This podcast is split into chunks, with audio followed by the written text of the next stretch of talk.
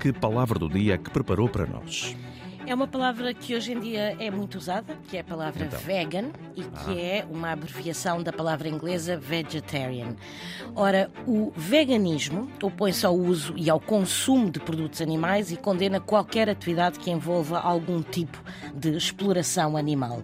O termo vegan foi usado pela primeira vez em 1944 pelo britânico Donald Watson, que se tornou vegetariano com apenas 14 anos de idade no seguimento de ter assistido ao abate de um porco, à matança de um porco.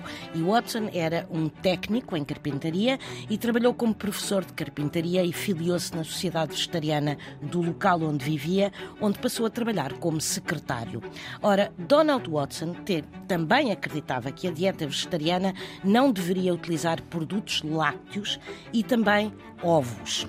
E em novembro de 1944 lançou, com alguns colegas que partilhavam esta ideia de não consumir nem carne, nem ovos, nem leite, o The Vegan News, o jornal dos vegetarianos não lácteos. E foi deste jornal que surgiu a palavra vegan.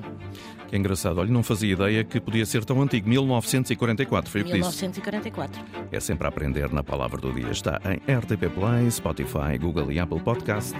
De segunda a sexta-feira aqui também na Antena. A edição é de Mafalda Lopes da Costa.